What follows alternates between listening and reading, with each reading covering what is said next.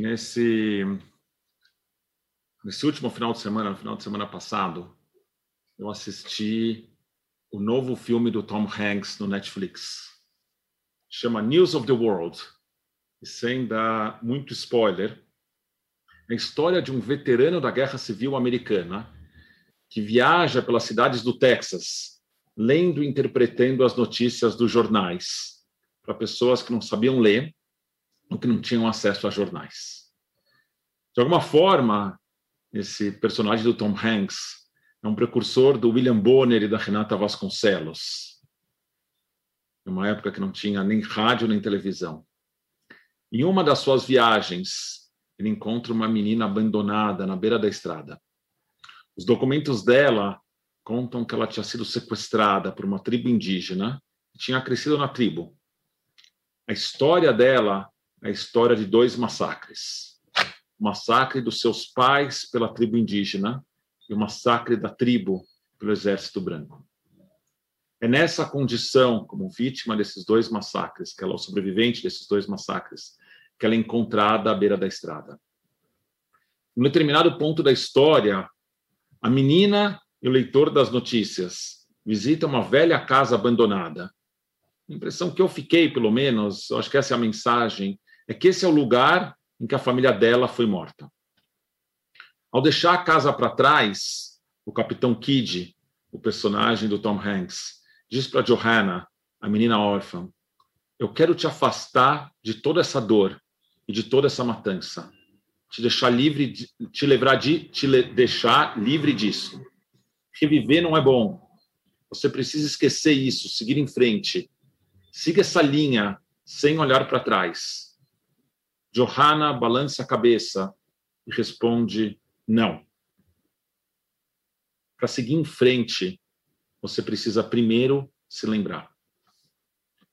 Eu fiquei pensando muito nesse, nessa, nesse diálogo durante essa semana,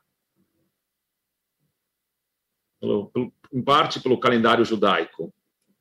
E eu da Kurtzer que é presidente do Instituto Shalom Hartman na América do Norte e autor do livro Chuva, o futuro do passado judaico, escreveu na introdução dessa sua obra, que é uma obra premiada, que o calendário judaico apresenta uma temporada da memória longa e fortemente ritualizada, que começa para valer no Shabbat Zahor, o Shabbat do lembrar, que vem imediatamente antes de Purim, e logo na sequência vem Purim, e exatamente um mês depois chega Pesach e as suas encenações, cumprindo nossa obrigação de nos ver vivendo um momento chave no passado judaico. Entre Pesach e Shavuot, a gente marca uma espécie de período de luto prolongado para lembrar os alunos mortos de Rabi Akiva, um período que no passado mais recente foi pontuado com Yom HaShoah, o dia da lembrança pelo Holocausto, Yom HaZikaron, o dia do memorial de Israel para os seus soldados caídos. Depois de Shavuot, que marca o aniversário da entrega da, da Torá, o período da memória se esvai um pouco. A gente está bem nessa época. Ontem, na quinta-feira, de quarta-noite até quinta-noite, a gente marcou Yom HaShoah, a data em memória das vítimas, dos seis milhões de, de vidas que foram ceifadas antes da hora só pelo fato delas serem judias. O Yehuda Kurtzer conta que tem uma certa ironia nesse calendário, porque em Purim e em Pesach a gente se esforça muito para reviver um período do qual a gente não fez parte. Ninguém entre nós, de fato, teve quando o mar se abriu ou teve na história de Purim. Mas, mas em Yom HaShoah, em Yom HaZikaron, a gente se esforça muito para curar as feridas pelas memórias que continuam vivas com a gente, de pessoas que viveram essas épocas e que ainda vivem esses traumas. Pouco mais de 75 anos do final da Segunda Guerra e da revelação total dos crimes praticados pelos nazistas. Quando o número de sobreviventes que ainda estão em vida entre a gente diminui a cada dia, a memória da Shoah parece que como a ênfase na memória depois de Shavuot começa também a se esvair. Eu quero falar hoje sobre três ameaças que o legado da Shoah está sofrendo para que ele seja permanentemente, plenamente mantido. A primeira ameaça, talvez a mais óbvia, são os negadores do Holocausto, apoiados em teorias antissemitas e da conspiração em jogos políticos sujos. Tem quem negue que o Estado nazista e os seus aliados tenham desenvolvido um sistema que primava pela eficiência no esforço de matar inocentes. Parte desse esforço vem de pessoas que duvidam que a Terra seja redonda, que a humanidade tenha chegado à Lua, ou que acham que as vacinas contra a Covid sejam, na verdade, uma forma de nos controlar remotamente. É o resultado de mentiras repetidas tantas vezes que as pessoas começam a duvidar se elas não têm, na verdade, um fundinho de verdade. É resultado de uma visão de mundo alimentada e manipulada por muitas fontes que imaginam uma realidade de dominação e abuso de poder, em que poucos, em geral judeus, controlam todos os recursos. Essas pessoas que acreditam em todas essas teorias da conspiração são incentivadas fortemente por alguns agentes muito mais mal intencionados, incluindo estados como o Irã, que em disputa direta com o Estado de Israel acreditam que, que o seu conflito vai ser resolvido ou facilitado se os judeus forem hostilizados em todo o mundo. E, portanto, se a crença na Shoah como, como episódio histórico for, for diminuída. Contra essa ameaça, a gente precisa, precisa continuar insistindo em educação, em rebater cada uma dessas mentiras, além de trabalhar com as empresas de mídia, em particular com as empresas de mídia social, para impedir que as mentiras sejam replicadas. A gente vive numa época, pessoal, em que todo mundo se diz jornalista, todo mundo se acredita um comentarista de televisão, e as piores mentiras são passadas como se fossem verdadeiras. Os maiores absurdos, as maiores teorias da conspiração são passadas como se fossem notícias. é importante que a gente se dê conta disso e lute contra essa realidade. Mas essa é só a mais evidente das ameaças contra, contra o legado da Shoah.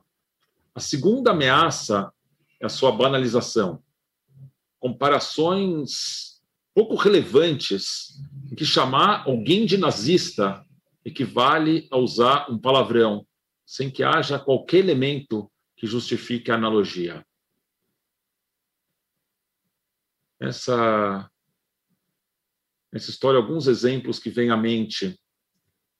Quando, em 2005, soldados israelenses estavam retirando colonos judeus de assentamentos na faixa de Gaza.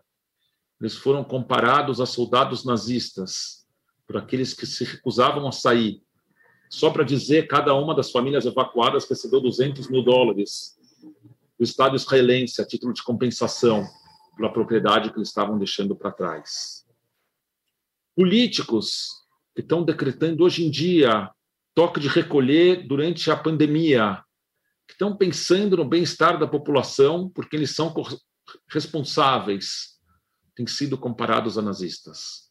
Todo mundo tem o direito de discordar dessas duas condutas, de achar que a decisão de Israel uni sair unilateralmente é, da faixa de Gaza, ou que os, os políticos decretando toques de recolher hoje em dia são decisões políticas erradas, em cada um desses contextos, as pessoas têm total liberdade e direito de discordar dessas decisões.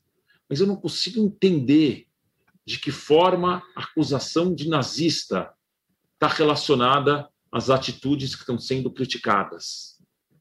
Quando a comparação com o nazismo ou com a Shoah passa a valer para tudo, ela passa a não valer mais para nada, porque ela passa a não ter mais relevância nenhuma ela perde o seu poder de persuasão e ela banaliza o genocídio e o sofrimento profundo que estão associados a esse, a esse período histórico. A terceira ameaça não vem nem da negação, nem da banalização da memória da Shoah, mas de uma forma contraintuitiva, ela vem da sua sacralização. em termos gerais, analogias e metáforas funcionam porque elas descrevem, elas descrevem uma realidade apelando à nossa capacidade de estabelecer relações que vão além da identidade perfeita. Quando eu não estou me sentindo bem, e eu digo, especialmente não estou me sentindo emocionalmente bem, e eu digo que eu estou sentindo nó no estômago. É óbvio que o meu estômago não está literalmente contorcido em formato de nó, mas a gente está apelando para o poder das pessoas estabelecerem essa imagem abstrata para descrever como eu estou me sentindo. Quando em uma analogia dos anos 80 diziam que São Paulo era a Bélgica do Brasil, uma analogia que dizia que o Brasil reunia num só país a Bélgica e a Índia. Não era porque a gente aqui falasse francês e alemão, não era uma identidade total, mas porque ajudava a descrever a situação socioeconômica da cidade de São Paulo. O terceiro risco, a memória da Shoah, é que a gente não permita que as lições que a gente aprendeu desse episódio terrível nos sirvam também em outros momentos históricos. Mesmo que as soluções genocidas não venham de um Adolf Hitler, mesmo que as vítimas não sejam mais os judeus, mesmo que a técnica do extermínio não envolva câmaras de gás e fornos crematórios. Quando alguém faz uma comparação, a gente não exige uma identidade perfeita entre a realidade contemporânea e o regime nazista dos anos 30 ou 40. A gente precisa, mesmo assim, ser capazes de adotar paralelos entre esses períodos históricos. Que o ódio nazista o que contribuiu para o genocídio foi o silêncio e a passividade do resto da população. Será que a gente pode usar essa lição e aplicá-la quando a vida de grupos inteiros estão em risco hoje em dia? Será que a gente pode educar as novas gerações dentro de princípios de que discriminar baseados baseado em crenças religiosas ou em posições políticas não contribui em nada para a gente construir uma sociedade inclusiva? Será que a gente pode defender que o pluralismo de ideias é uma, uma ferramenta excelente, talvez a única ferramenta para que a sociedade e regimes políticos reconheçam as suas mazelas e adotem ações corretivas? Será que a gente pode perceber que desumanizar aqueles de quem a gente discorda, chamando-os de vermes, de ratos, comparando-os ao vírus, qualquer uma dessas ações nos aproxima perigosamente da conduta da propaganda nazista, da propaganda do regime nazista, que abriu a porta para a solução final. E quando a gente faz esse tipo de comparação hoje em dia, que a gente discorda radicalmente da posição de alguém, a gente abre a porta para que alguém hoje proponha uma solução fácil e violenta para se livrar desse tipo de gente. Ontem, a gente se lembrou das vidas de 6 milhões de seres humanos judeus que tiveram a sua humanidade negada. Lembrou ontem, do ponto de vista ritual, eu acho que a gente nunca consegue esquecer. Outro dia eu vi um comentário de que no mundo judaico, quando cinco pessoas morrem, a gente conta 6 milhões e um, 6 milhões e dois, 6 milhões e 3, 6 milhões e 4, 6 milhões e 5. A gente nunca esquece dessa história. O legado da Shoah, e não, nem deve esquecer, o legado da Shoah precisa ser o de lutar pela humanidade de todos o tempo todo, sem negar sua veracidade histórica, ou admitir que, que questionem a sua veracidade histórica, sem banalizar sua memória, ou permitir que banalizem a memória da Shoah sem congelá-la no tempo. Nunca o mundo implorou tanto para que seja assim. Shabbat Shalom